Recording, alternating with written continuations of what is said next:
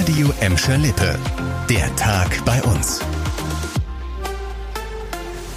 Mit Leon Pollock, hallo zusammen. Bei diesen Temperaturen da draußen, da, da kann man wunderbar draußen im Eiscafé sitzen, schönes Eis essen und am laufenden Band die lästigen Wespen verscheuchen. Ja, die Dinger, die sind ja echt super lästig. Im Winter gibt's dieses Problem nicht, allerdings wohl auch das ein oder andere Café nicht mehr. Das legt zumindest eine Umfrage des Deutschen Hotel- und Gaststättenverbands nahe.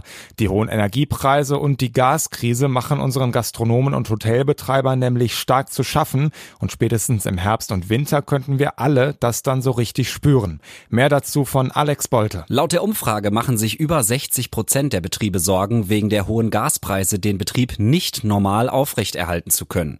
Befragt wurden unter anderem auch 352 Gastronomen in NRW.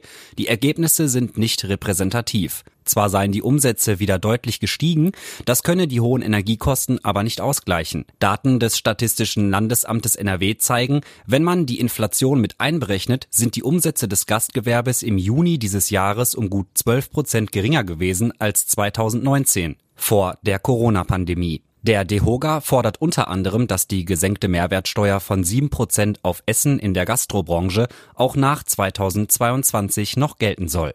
Keine guten Nachrichten also von der Gastronomie. Das passt so gar nicht zu einer Meldung, die auch von heute ist und sich eigentlich ganz anders liest.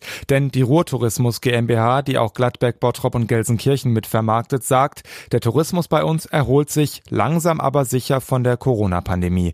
Laut den Landesstatistikern gab es bis Ende Juni im Ruhrgebiet mehr als 3,2 Millionen Übernachtungen. Das sind 140 Prozent mehr als im Jahr davor. Und die Zahlen werden wohl noch weiter steigen. Krange, Extraschicht. Das sind nur zwei Beispiele, wo viele Touristen zu uns gekommen sind. Allerdings muss man auch sagen, noch immer sind die Zahlen nicht so hoch wie vor der Corona-Pandemie.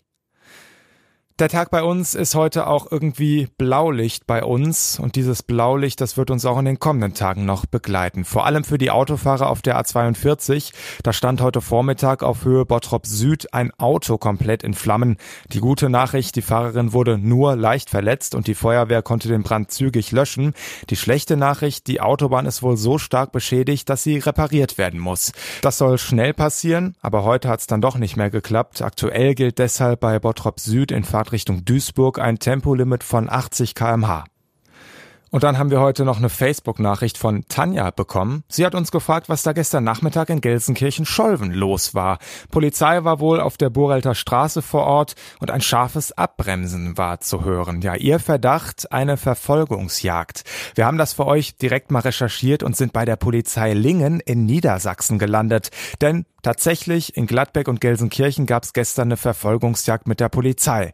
In der Hauptrolle ein 20-jähriger gebürtiger Essener. Er hatte am vergangenen Freitag in Lingen eine Probefahrt mit einem BMW gemacht und war dann mit diesem Wagen einfach abgehauen. Mehr dazu von Nico Merkler. Die Polizei konnte ermitteln, dass der Wagen in Gladbeck in der Straße zum Stadtwald abgestellt worden war. Als der 20-jährige erneut mit dem BMW fuhr, wurden Beamte der Recklinghäuser Polizei auf den Mann aufmerksam. Dann kam es zu der mehrere Kilometer langen Verfolgungsjagd. An der Burelter Straße in Gelsenkirchen-Scholven ist der Gesuchte schließlich ausgestiegen und zu Fuß weitergeflüchtet. Dort konnte er dann von der Polizei gestellt werden. Die für den Fall zuständige Polizei Lingen prüft jetzt, ob der 20-Jährige noch für einen anderen ähnlichen Fall verantwortlich ist. Denn schon zwei Tage vorher wurde ein Auto aus Lingen gestohlen. Auch das wurde schließlich in Gladbeck gefunden. Das war der Tag bei uns im Radio und als Podcast. Aktuelle Nachrichten aus Gladbeck, Bottrop und Gelsenkirchen findet ihr jederzeit auf radio und in unserer App.